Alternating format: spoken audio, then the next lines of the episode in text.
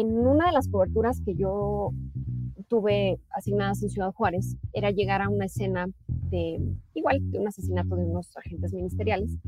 Cuando íbamos mi camarógrafo y yo, pues vas muy rápido, ¿no? Para tratar de, ganar la, información y darla a conocer. En un semáforo en color rojo nos paramos y una camioneta blindada, color oro, eso me acuerdo perfectamente, eh, se para enseguida de nosotros. La unidad en la que íbamos traía el, el logotipo de la empresa. Baja el vidrio una persona y, traía un cuerno de chivo.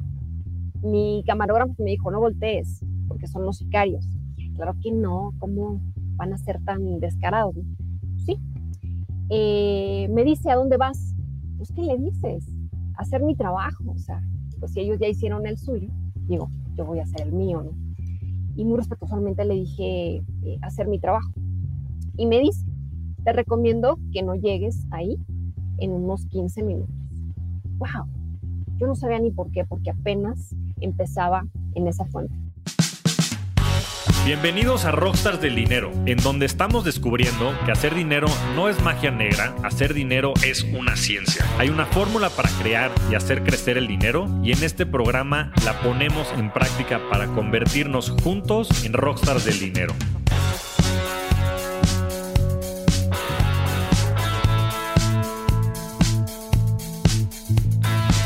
Bienvenidos a un nuevo episodio de Rockstars del Dinero.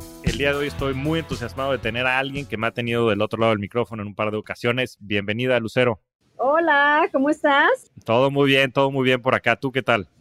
Pues emocionada, ahora de este lado, como lo dices, eh, preparada también.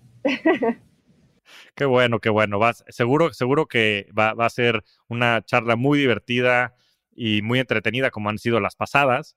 Y quería empezar porque nos platicaras, eh, estuvimos platicando fuera de micrófonos y ya desde la semana pasada acerca de, tu background y la verdad es que es un background bien interesante. Me gustaría que platicaras desde ahí, sé que eres de Chihuahua, entonces que nos platiques pues cómo fue toda tu niñez y sobre todo toda la parte eh, de tu carrera profesional allá, cómo empezaste todo tu carrera en, los medios y demás, porque creo que hay muchísimas cosas interesantes que platicar por ahí. Pues mira, es una historia un poco loca, muy divertida, que creo que he disfrutado al máximo en, en cada experiencia.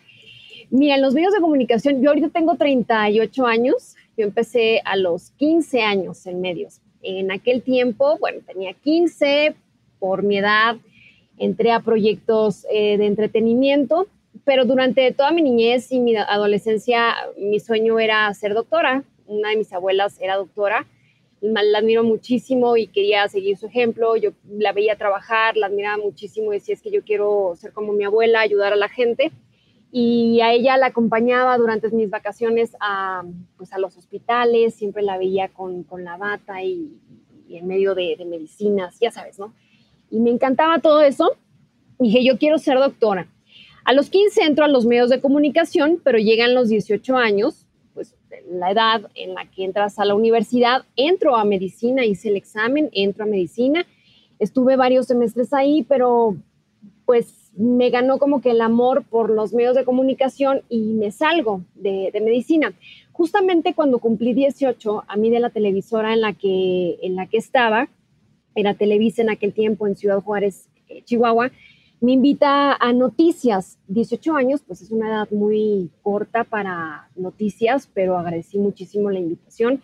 A mí me encantó pues la propuesta. Entro a noticias justamente a la par de cuando entré a medicina y pues ganó más como que este amor, adrenalina, no sé cómo decirlo, por, por el reportear, por el informar, por el andar en la calle, en campo y vi que también esa era otra forma de, ayudar, ¿no? Ayudar a la gente a estar informada para que pues tome las mejores decisiones. Esa era otra forma también de, colaborar con la comunidad como yo quería hacerlo estando en medicina. Me salgo de medicina y entro a estudiar diseño gráfico y publicidad. No quise estudiar comunicación porque yo desde los 15 años ya tenía experiencia y ahí iba aprendiendo poco a poco de medios de comunicación. Y es una carrera que siempre, por muchos, bueno, por muchos años, siempre la he llevado de la mano con, con los medios. Mi primera cobertura em, en noticias, a mí me dieron un, programa, un noticiero que era estatal, se veía en Chihuahua, por ser frontera en, en Texas y Nuevo México también. Eh, pero también era reportera, andaba en campo siempre. Y lo que había en Juárez, pues era la nota de seguridad, o sea, no podías escoger, no podías escoger fuentes como salud, como educación, como la del municipio, era, pues era la nota roja. Y cuando digo nota roja, pues no son solamente los asaltos o la inseguridad que, que estamos acostumbrados a escuchar aquí en la Ciudad de México. Eran notas, eran eventos relacionados con el narcotráfico, el tema de los feminicidios. Creo que pues la mayoría de la gente que escucha Ciudad Juárez relaciona un poco eh, los feminicidios con la frontera. Eran temas de, migración, todo bien, bien difícil, pero fue una etapa, yo digo que fue una etapa bonita, no bonita por los temas, sino porque siento que crecí mucho personalmente también. O sea, sí era un impacto bien grande y un cambio bien grande el pasar de entretenimiento a noticias y noticias más con estos temas de, de, inseguridad.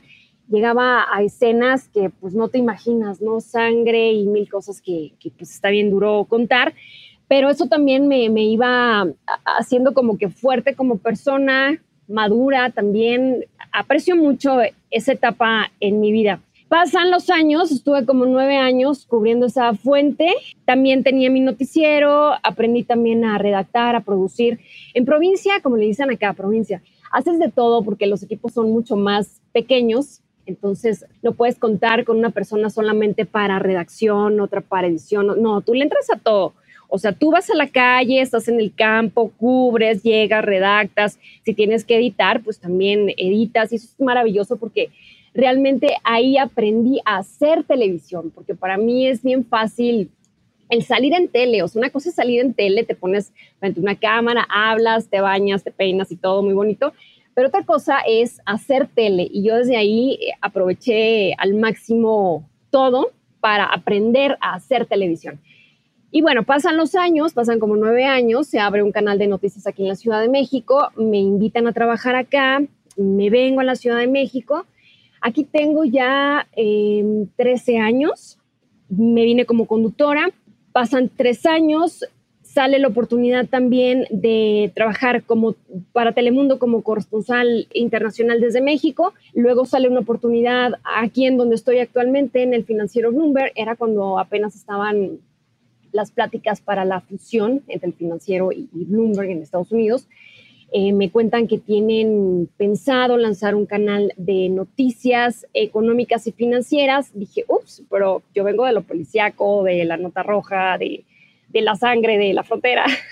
Dije, ¿qué voy a hacer? ¿Me van a correr al mes? Pero fue para mí algo bien padre porque me gustan los retos, me gusta aprender el sentir nervios. Yo digo, cuando sientes nervios todavía cuando haces un proyecto es porque esos nervios significan que todavía tienes como ese entusiasmo y, esa pasión por lo que haces. Entonces, cuando me invitan acá, sentía muchos nervios, dije, pero va a estar padre, ¿no? O sea, si no me corren, va a estar padre, voy a aprender mucho. Y ya tengo nueve años aquí. Em, hicimos como una muy buena, un buen equipo la gente con la que empecé a trabajar hace nueve años aquí. Ellos nunca habían trabajado en televisión, eran del impreso, tenían muchos años en el financiero impreso.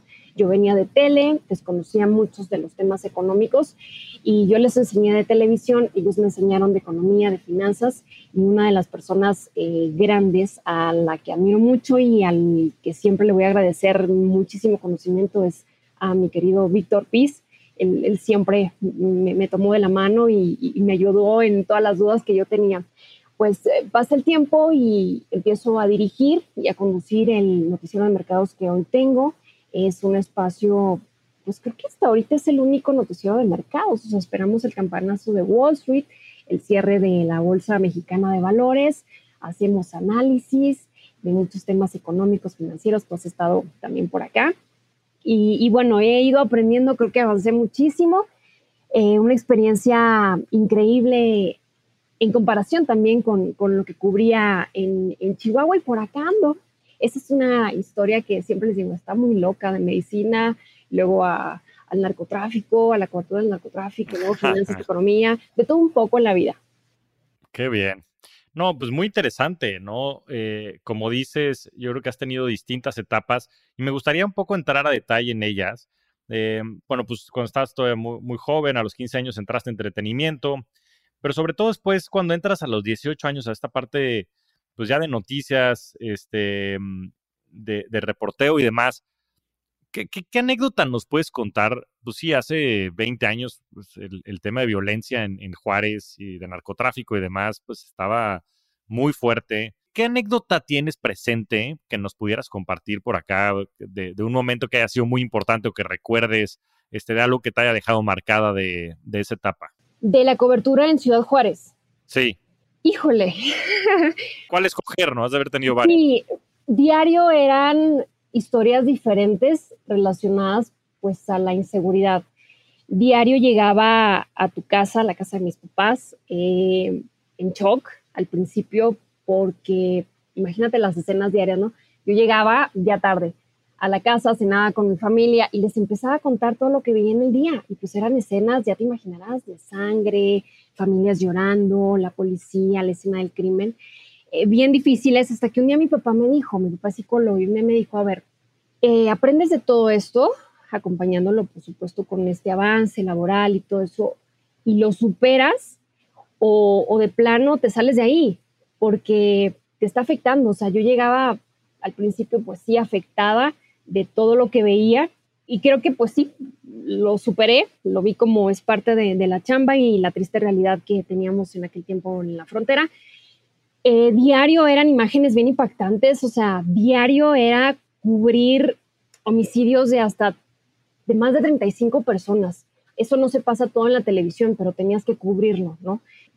No sé si puedo ser tan gráfica, pero una escena que a mí me impactó muchísimo era en una ocasión yo estaba como reportera desde las 6 de la mañana para el noticiero de la mañana. Mi jefe en aquel tiempo, el director de noticias era el, conductor del noticiero matutino. Entonces, siempre nosotros traíamos un, como un, radio, un radio en el que cada 15 días nos teníamos que aprender como hasta 20 claves, en donde escuchábamos a la, policía eh, estar mencionando ciertas claves, no sé, un 5-5 significaba un atropellado, un 5-6, un ejecutado, un 5-7 un colgado, un 5-8, o sea, cada número significaba una descripción para, para una escena del crimen. Entonces tenías, las cambiaban cada 15 días y las tenías que pues memorizar. Entonces en eso mi jefe, que estaba al aire, me manda un mensaje, nosotros estábamos reporteando en la calle y me dice, Lucero, está reportando a una persona sin vida en cierto cruce. Vamos, el camarógrafo y yo, este, había, estaba un crucero, en ese crucero había pues cuatro estacionamientos, uno en cada esquina, había un puente vehicular. Y, él quería que entráramos con la información al de ya, porque era como una competencia durísima con, con otro canal de televisión también ahí en la frontera, de que de verdad, o sea, tenía yo un minuto para, para llegar, eh, ponerme el micrófono, ver la ubicación, ver detalles de la escena y empezar con, con el enlace en vivo en aquel tiempo pues no encontrábamos esa escena que él nos decía, le decía, es que no, no hay nada, no, no, se ve movimiento en ninguno de los eh, cuatro estacionamientos, no hay policías, todo está tranquilo. Es que me están reportando, era muy temprano, el caso es de que nos bajamos y de verdad andábamos en cada uno de los estacionamientos, te lo juro, esto suena muy loco, pero así nos manejábamos, hasta oliendo los carros por si había un cuerpo en descomposición, eso también alertaba cuando eh, había un reporte de ese tipo que no encuentras el cuerpo y se sabe estar en alguna de las cajuelas, esa es una imagen muy, horrible, pero pues es lo que pasaba en frontera. Y le, reportaba, oye, pues no, no hay nada, no huele a nada, este, de verdad nos vamos a retirar de aquí. Dice, no, me están reportando que hay un cuerpo sin vida. Y te quedas ahí y haces el enlace y yo, pero es que no hay un cuerpo, no lo vemos. Bueno, en eso cruzo el, crucero y cuando voy hacia el otro lado, me acuerdo que estaba un semáforo en rojo y ahí estaba una, una ven, iba una señora con los niños a la escuela. Me acuerdo la cara de la señora y de los niños que voltean hacia arriba, justo casi encima de donde yo estaba, estaba colgado un cuerpo, sin cabeza, con cadenas y sangrando. Estaba, bueno, por eso te dije, no sé si sabía de si era bueno, no sé tan gráfico, pero fue una imagen que impactó mi vida increíble porque me acuerdo la, ¿sabes qué me impactó más? Más que ver esta escena que, que ya te describí, la cara de los niños y de la señora. Dije, wow, o sea, estos niños ya les tocó vivir, ver algo espantoso en su país y me pudo muchísimo por los niños, ¿sabes? Más que por nada. O sea, dije, wow, este es el país en el que, en el que les tocó crecer. Sí, qué, qué fuerte. Y sí, estás describiendo imágenes como de, de una serie o una película este, de, crímenes este, policíacos, ¿no? Pero, pero la verdad es que, pues sí, a veces no reflexionamos que ese es el país y esa es la situación que es muy desafortunada, pero que pues existía y sigue existiendo desafortunadamente en el país. Hay mucho que cambiar. Y con todo el tema de, de las noticias y, y ha habido sobre todo pues en los últimos años pues muchos atentados inclusive contra editores, contra gente que, que se dedica a, estas cosas. ¿Alguna vez temiste por tu vida? No, jamás. ¿Sabes que eh, hay una experiencia que yo siempre la, la, cuento. En una de las coberturas que yo tuve asignadas en Ciudad Juárez, era llegar a una escena de, igual, de un asesinato de unos agentes ministeriales.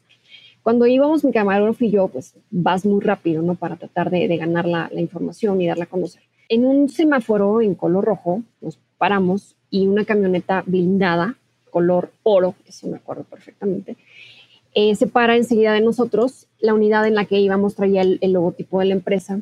Baja el vidrio una persona y, traía un cuerno de chivo. Mi camarógrafo me dijo, no voltees, porque son los sicarios. Claro que no, ¿cómo van a ser tan descarados? Sí. Eh, me dice, ¿a dónde vas? Pues, ¿qué le dices? hacer mi trabajo, o sea, pues si ellos ya hicieron el suyo, digo, yo voy a hacer el mío, ¿no? Y muy respetuosamente le dije, eh, hacer mi trabajo. Y me dice, te recomiendo que no llegues ahí en unos 15 minutos. ¡Wow! Yo no sabía ni por qué, porque apenas empezaba en esa fuente. Nos orillamos, pasaron 15, 20 minutos, mi camarógrafo estaba frío, yo no entendía qué pasaba. Pues era porque iban a, a regresar a la escena, ¿no? Estos cuates. Y yo dije, wow, o sea, tuve comunicación con una persona que tuvo, o sea, para mí fue también impactante eso. Y dije, ¿qué hago? Le agradezco de que me haya dicho no llegues a la persona que originó esa escena, ¿sí me explico? Eh, fue duro, fue duro. En, en, lo personal nunca tuve amenazas, creo que mis compañeros en aquel tiempo tampoco. Sabes que yo defiendo mucho la pasión que tienen los periodistas de esta fuente por dar a conocer lo que está pasando en México. Antes era muy fácil, creo, señalar y decir, tal periodista fue atacado o fue asesinado, lo que sea, porque se metió con asuntos de narcotráfico. A ver, yo no conozco cada caso, no, no los conozco a todos, por supuesto, pero lo que sí te puedo decir es de que uno tiene a veces mucha pasión por lo que haces y tal vez en el caso de muchos periodistas, no sé, llegaron a, a platicar, solo eso, a platicar con gente que, tenía información y ya con eso tal vez los ataron a ciertas situaciones que después pues desembocaron en, los ataques, pero no, no, no precisamente que esa gente tenga que ver o salga beneficiada económicamente por el tema de la droga, no, no, no, yo simplemente como que defiendo muchos casos que es la simple pasión por tu trabajo que a lo mejor algunos los llega a llevar por caminos y con personas que, pues, no sé, claro. no son las adecuadas, pues. Sí, no, pues es, es, es muy desafortunado, pero como bien dices, pues su, su, chamba es informar y pues de repente se hacen de información que compromete a algunos de estas personas, criminales, etcétera, que pues los, los ponen en peligro, los ponen en riesgo, ¿no? Pero híjole, qué, qué fuerte todo esto que comentas, pues esta experiencia que tuviste a tan temprana edad y pues también de la situación, ¿no? En algunos este, lugares y ciudades de, del país, como es el caso de Juárez, o bueno, fue el caso de Juárez eh, hace, pues hace 20 años y serán otros en el país en donde pues existen más de este grupo de criminales, pero pues es la realidad que le toca vivir a muchas personas, ¿no? Y lo que le tocó vivir en ese momento a, a esta familia, a estos niños, pues los, los dejará marcados de por vida y, y bueno, yo creo que también es, es un golpe de realidad de, pues de la circunstancia que nos toca vivir en muchos de los lugares del país, por más que a veces en ciertas ciudades y, otros lugares esté controlado, pues es, mucha de la actividad, ¿no? Y que loable es la chamba de los periodistas en, informar de estos temas, en, darlos a la luz y también de muchos de los cuerpos este, policíacos y, muchas de, eh, en fin, ¿no? De las personas que intentan pues ayudar a que estos crímenes no se lleven a cabo. Qué, y, sabes que, que, es una montaña rusa de, emociones. No solamente es la chamba, también te lleva, te lleva todo lo personal. Por ejemplo, los fines de semana que, que me tocaban, no sé, algunas guardias me mandaban al desierto de Samalayuca. Eh, es un desierto muy grande eh, en el que en aquel tiempo, antes de que pues, el crimen fuera tan cínico y arrojara cuerpos a la mitad de la calle en plena luz del día, pues iban y los, los dejaban abandonados en, lugares lejanos a, la ciudad, como el desierto.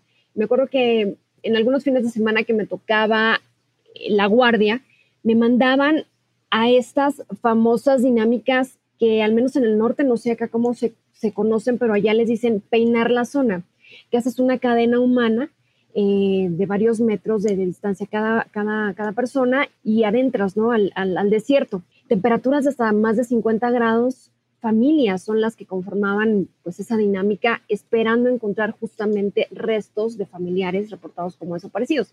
Te digo, era una montaña de, emociones porque decías, híjole, o sea, ojalá que encontremos algo o que encuentren algo. Nosotros íbamos meramente de cobertura, pero pues formábamos parte de eso, ¿no? Eh, yo decía, ojalá que encuentren algo porque es horrible ver a estas familias y, que no sepan dónde está su familiar, ¿no? O sea, pero por otro lado decía, híjole, es que si encuentran algo, también, o sea, como que, no sé, emociones encontradas. Eh, la familia, todos van a querer pensar que es su familiar y que por fin le van a dar como que una digna sepultura, bla, bla, bla.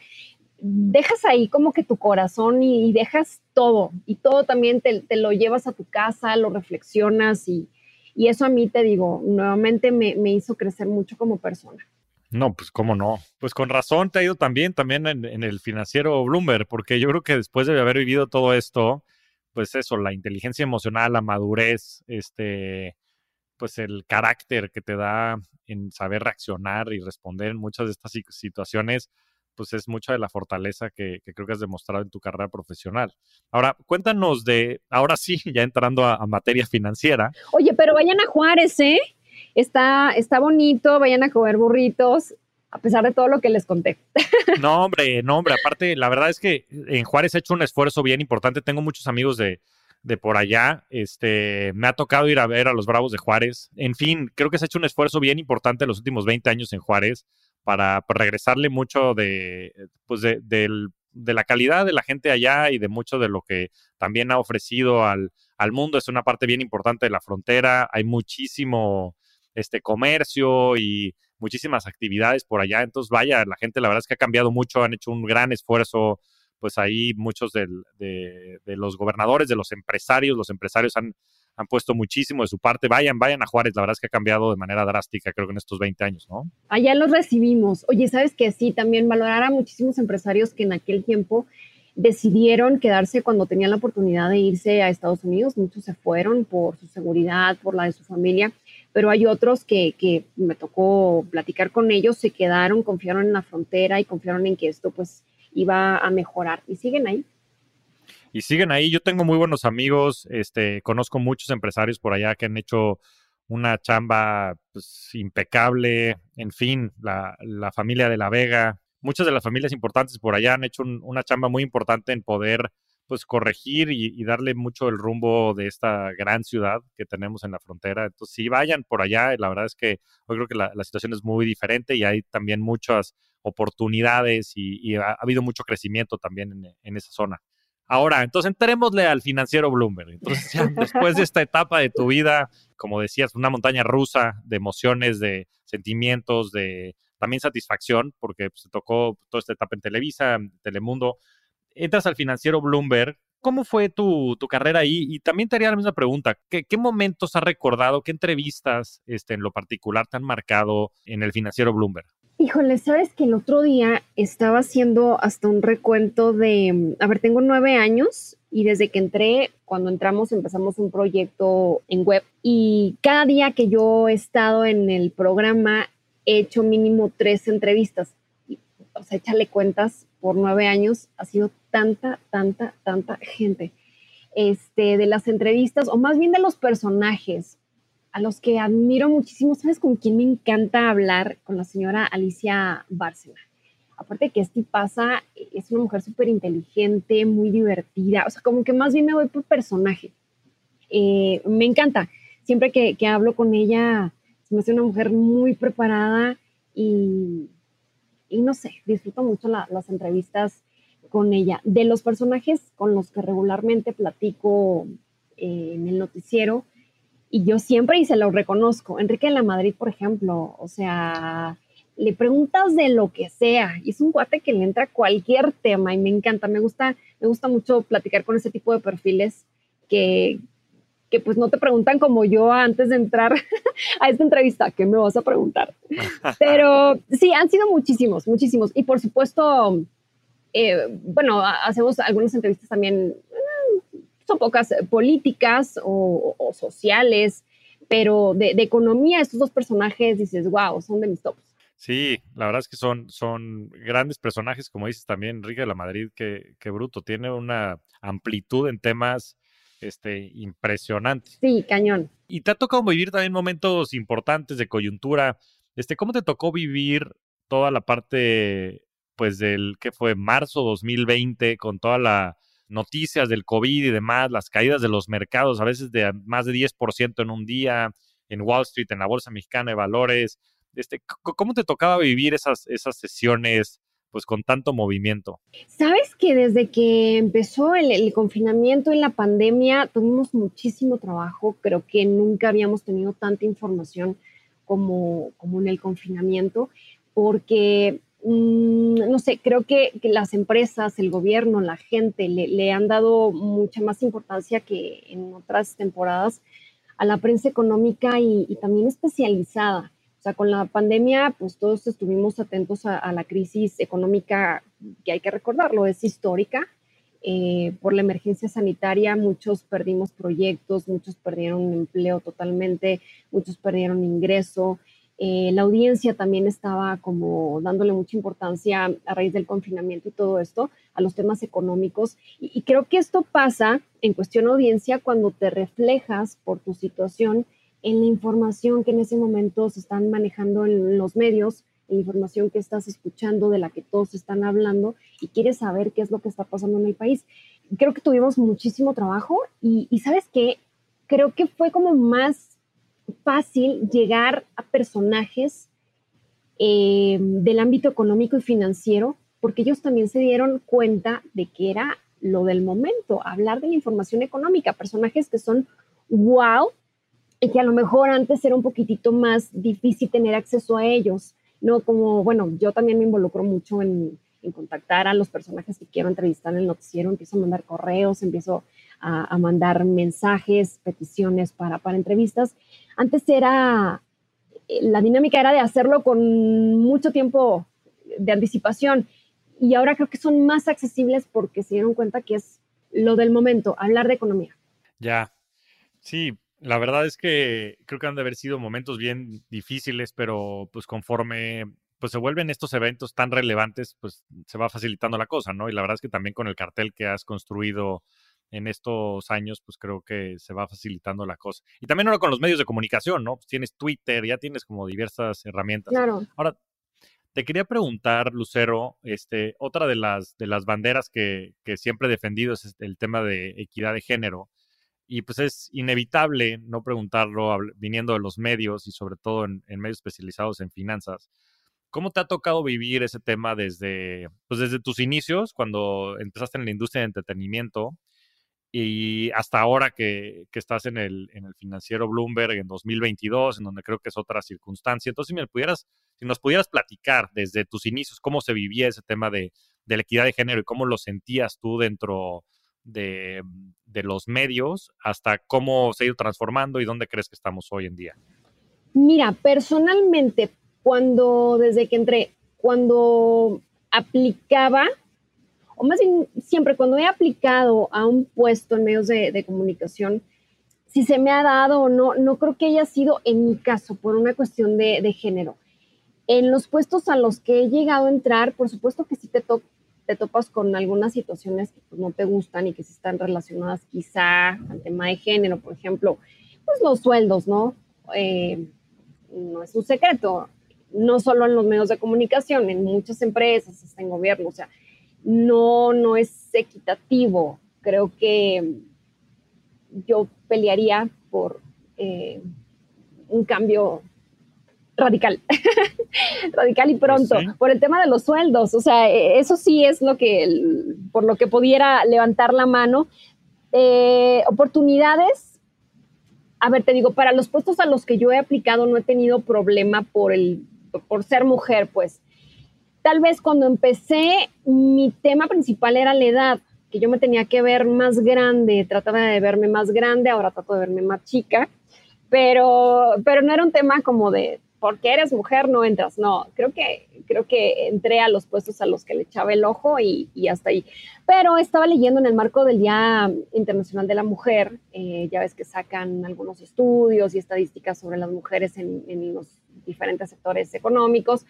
Leía un estudio que decía que en México un 27% de las mujeres eh, no, de los, un 27% de los puestos directivos en medios de comunicación son ocupados por mujeres realmente a mí se me hace un porcentaje muy alto.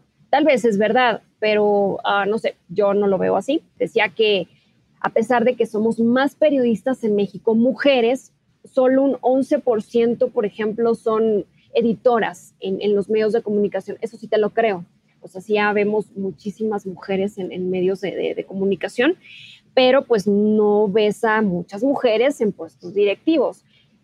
Sí hay que reconocer que al frente, por ejemplo, es que lo puedes analizar de, distintos ámbitos. Por ejemplo, quienes están dando la cara en noticieros, en el caso de televisión, en noticieros estelares, son muchas mujeres. Y empiezas a ver más mujeres también en, artículos, en, periódicos, en artículos, en páginas web. Eso también es un súper avance. Pues mira, qué bueno que hay avances, pero como dices, yo creo que la foto es muy agridulce. O sea, si nada más el 11% de los editores son, este, o de las editoras son mujeres, pues esta es, es, es, un número que tiene que ser el 50. O sea, en el mundo este, hay 50% de mujeres, 50% de hombres. Creo que de hecho es 51% mujeres, 49% hombres. Entonces tendríamos que, irnos hacia allá. Y en el tema de la brecha salarial, pues también, este, pues no es justificable. O sea, debe, debe de eso de ser equitativo, ¿no? Entonces, pues hay mucho que seguir construyendo y qué bueno que con ejemplos como el tuyo y demás, eh, pues cada vez haya pues más personas que, tengan la oportunidad y que este, también exijan esa oportunidad para que pues las mujeres estén bien representadas al final del día es lo que debe de ser. Y si no es así, pues estamos desperdiciando una gran oportunidad porque hay muchísimas mujeres con muchísima capacidad y talento que deberían de estar en esos puestos y que deberían de ser compensadas en ese sentido. Entonces, pues ojalá que este, que lo pueda seguir luchando internamente y que también las mujeres cada vez sean más conscientes de eso y, y, lo exijan, ¿no? Y bueno, no más las mujeres, todos, ¿no? Este es un, un, un, gran eh, micrófono para, porque también el tema de género empieza por, por, los hombres, ¿no? Y los hombres somos los que también tenemos que salir a defender esas causas. Sabes que a mí me han preguntado o he abordado en entrevistas eh, este tema que para algunos es polémico de la cuota de, de género, ¿no? Me han preguntado, oye, ¿qué opinas de eso? creo que en México todavía tenemos algo de, ah, de machismo y tristemente pues se tienen que establecer dinámicas como esta y darle oportunidad eh, mitad y mitad, hombres y mujeres. Pero en mi opinión, si estuviéramos en un país más racional, que no hubiera tanto machismo, creo que un puesto es para quien se lo gana, hombre o mujer. O sea, si hay 10 puestos, no importa si, los ocupan 10 hombres o 10 mujeres, siempre y cuando esas personalidades cumplan con el perfil que se requiere. Así lo veo yo. No, claro. Mira, yo creo que en, una, en, un como ideal, en un mundo ideal perfecto, pues sí, un puesto debería ser para la persona que tenga más la, capacidad. Ahora, el tema es que todos estos son, como les dicen, means to an end, ¿no? Son, son medios que, que te llevan hacia un fin. Y lo que pasa es que si no rompes con este círculo vicioso, si no rompes con estos sesgos y demás, es bien difícil que las mujeres estén representadas, ¿no? Yo platicaba el mismo tema con María Arisa, este, a quien conoces muy bien, y justo lo que ella decía, y coincido, es que pues para llegar a ese ideal, pues necesitamos acelerar el proceso y, una estrategia para hacerlo pueden ser estos temas de cuotas, ¿no? Porque si no tienes estas cuotas, pues las mujeres ni siquiera van a como aspirar a algo porque no van a tener este, la capacidad a veces siquiera de imaginar que eso es posible, ¿no? Yo tengo dos hijas chiquitas y, y, es algo que me da mucha ilusión, ¿no? El poderles ayudar a ellas a través, pues, del ejemplo, por supuesto, pero también algunas de estas estrategias, yo por ejemplo, yo estoy a favor del tema de las cuotas porque creo que si bien no es lo más eficiente, probablemente en el corto plazo va a ser lo mejor para todos en el largo plazo, ¿no? Y me gustaría que el mundo en el que estén mis hijas en 15, 20 años sea, sea muy distinta, pero, pero bueno, coincido contigo también en el otro tema. Ahora, Lucero, vamos a pasar a la parte de preguntas rápidas. Y la primera es preguntarte cuál es tu libro favorito. Mi libro favorito, ay, pues son varios, así, bueno, si me quiero ver así como muy seria. Eh, no sé, de los que me dejaron fue La silla embrujada, es un libro ya de, varios años, de Carlos Elizondo, que habla de la historia de corrupción en México, ¿no? De cuando una persona llega al poder puede tener las mejores intenciones, puede ser el mejor ser humano, pero pues ya llega a la silla que está embrujada y cambia todo el panorama. Otro de los libros que a mí me encanta, me encanta es El Principito y siempre, siempre voy a decir eso. Eh, es un libro que yo lo leí de niña, mi papá me lo regaló, pero no lo entendí hasta adulto. Creo que es un libro de niños para adultos, así que si no lo han leído en algún momento, se lo recomiendo. Creo que todos conocen la historia, pero no todos lo han leído y tienen que leerlo porque hay momentitos de, la historia en la que te hace reflexionar de muchas cosas de la vida. Está bonito. No, hombre, qué, qué bueno que lo recuerdas. Mira, los dos temas, qué, qué interesante. Eh, uno de los siguientes episodios vamos a tener a unos expertos en temas de corrupción. Entonces, qué interesante este de la silla embrujada. Ese no, no, lo, no lo puedo leer, pero me lo voy a pedir para prepararme para ese siguiente episodio. Y, y el del principito, mi mamá siempre me ha dicho que, que me regaló ese libro de, chiquito. Si lo leí, no lo recuerdo. Este, perdóname, madre, si escuchas el podcast. Regálaselo a, tus hijas y léelo tú también. me lo voy a pedir ahorita y se lo voy a leer a mis, a mis hijos. Este, también tengo un, un niño, entonces creo que es, bueno, y mucha gente a mi alrededor me ha recordado mucho este, de este libro. Entonces creo que es un gran momento ahorita para leerlo. Qué bueno que lo, que lo recuerdas. Sabes que no sé a cuántas personas ya de adulta le he regalado ese libro. Es que realmente es un libro de niños, pero que lo entiendes ya de adulto. Yo lo leí varias veces en la vida y cada vez que lo leo entiendo una cosa diferente. Pues me lo voy a pedir, creo que este, pues ya, ya voy a salir con un action item de este podcast. Ahora, ¿cuál es tu podcast favorito? Mi podcast favorito, el tuyo, por supuesto. Claro. y de podcast, ¿sabes qué? no sé, he escuchado algunos y son diferentes de, economía. Hay uno que, que, me encanta, no es de economía, es como para distraerme. Son dos chavas, creo que son del norte, no recuerdo su nombre, pero el podcast se llama Se Regalan Dudas. Y me encanta, me encanta, me encanta, soy fan. Eh, de verdad no sé por qué no, no sé el nombre de, las conductoras, pero soy fan de las conductoras y de su programa y de los temas y, lo escucho, me gusta mucho. Buenísimo. Em, ¿Cuál ha sido tu mayor aprendizaje financiero? El mayor aprendizaje financiero, híjole, está bien, bien básico. Una vez que me dijeron, y creo que a todo el mundo le han dado esa recomendación, para ahorrar, ¿no? Que a veces no, no sabes ni cómo ahorrar, no sabes cómo evitar fuga de gastos una vez me dijeron, cuando tengas un artículo en una tienda en la mano y lo vayas a pagar, pregunta si es necesario. Si te es necesario, no sabes cuántos artículos padrísimos, increíbles, bonitos he dejado cuando me hago esa pregunta a la hora de pagar, de que dices, no, no es necesario. Pero me ahorro tiempo en el departamento y en el closet que es muy pequeño y también dinero. Así que, pues se los recomiendo que la gente piense si es necesario, es básico, por supuesto. Sí. No, después terminas con un closet en el que terminas usando el 20% de la ropa, ¿no? Y muchas cosas que compras no las vuelves a ver. Ahora, antes de, mm, entrar a, micrófonos, platicabas también de una experiencia, un aprendizaje que tuviste en temas de inversión, este, que me gustaría que compartieras también con todos, porque esos aprendizajes valen más que las historias de éxito. Mm, bueno, em, eh, eh, ¿cómo empiezo? no, no es, un, eh, no es una experiencia, como dices, exitosa, pero bueno, en algún momento decidí como que invertir cierto dinero en varios proyectos con amigos.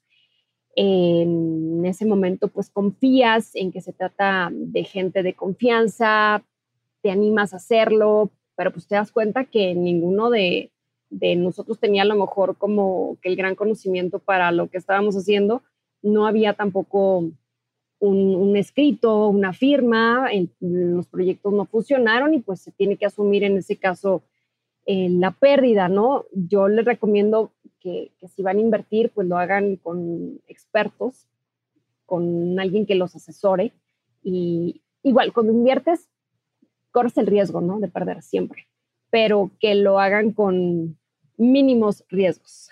Sí, con, con, las, con las cosas claras y con contratos y con, las cosas, herramientas. Claro, formales, porque, este, como dicen, este, cuentas claras, amistades largas. Después también es peligroso invertir con amigos si no se toman estas debidas formalidades porque se pierden amistades, o sea, déjate todo el dinero, después se quedan cosas de por medio, ¿no? Entonces eso es importante. Sí, después quise también emprender en, un, en, un, en una tienda como de eh, bisutería, artesanías mexicanas, también, o sea, como que me desesperé, no cualquiera puede ser emprendedor, aprendí que, que tienes que tener muchísima paciencia, asesorarte, pues, me desesperé mucho, lo boté, bueno, no sé si lo boté, lo pausé, ahí está, pero me, me voy a a preparar con más paciencia y pues pedir asesoría de los expertos, porque ahí está el proyecto, vi que puedes tener ideas padrísimas, las lanzas, pero es un camino bien complicado el de los emprendedores y sí lo comprendo. Este, pero bueno, cuando lo vuelva a lanzar ahí se los comunico. Sí, buenísimo, Lucero. Gracias por compartir esto. Y ya la última pregunta es, ¿cuál ha sido tu mejor inversión? Y esto es en el más amplio sentido de la palabra. Ay, valorar el tiempo, te lo juro. O sea, esto lo platicaba con un amigo hace unas semanas de nosotros siempre nos ponemos metas y siempre vivimos a la prisa y queremos todo al de ya, la mejor casa, el mejor trabajo, el mejor sueldo, esto, lo otro. Eh, pero como que uno no valora el, el, tiempo, ¿no? O sea, yo veo hacia atrás y digo, me ponía metas, llegaba a una meta y no la disfrutaba porque ya me ponía la otra y empezaba a trabajar como hormiguita para alcanzar la otra, llegaba igual, o sea, y ahora como que valoro más el tiempo y me doy un poquito más de tiempo, invierto más en estar con mi familia, tiempo de, pues también de, calidad. Creo que el tiempo es wow ahorita. Pues qué gran respuesta, Lucero. La verdad es que creo que tienes toda la razón. El tiempo, al final del día, creo que es el activo más valioso. El tiempo vale oro y creo que muchas veces es difícil de ser consciente de la importancia que tiene el tiempo. A veces pensamos que vamos a chambear súper fuerte durante los próximos cuatro o cinco años y descuidamos otras partes de nuestra vida, nuestra familia, nuestra felicidad. Y, y, a veces pues no tenemos el mañana, lo único que tenemos es el hoy, el ahora. Entonces, qué gran reflexión. Gracias por, por compartir todas tus experiencias, todos tus aprendizajes. Eres una verdadera rockstar, no nada más del dinero, de las noticias, del periodismo, de la vida, de la adrenalina. Y te agradezco mucho el haber estado aquí con nosotros, Lucero. Oye, muchas gracias a ti. Me, encanta tu proyecto. Gracias por haberme invitado y, pues saludos a todos los que te escuchan. Tienes muchos fans. No, hombre, y, muchos más después de este programa. Muchas, muchas gracias, Lucero. No, gracias a ti. Y pues eh, te agradezco y comparto una frase que en algún momento le, le escuché a, un periodista, decir, el éxito es vivir la vida bajo tus propios términos. Así que ojo con eso. Gran manera de cerrar el podcast. Gracias, Lucero. Muchas gracias a todos. Nos vemos semana a semana en este espacio para convertirnos juntos en rockstars del dinero. Yo soy Javier Martínez Morodo. Búscame en redes sociales como arroba Javier MTZ Morodo. Y suscríbete a Rockstars del Dinero en Spotify, Apple Podcast, donde sea que escuches tus programas. Agradecimientos especiales a todo el equipo de producción. Rockstars del Dinero es una producción de Sonoro.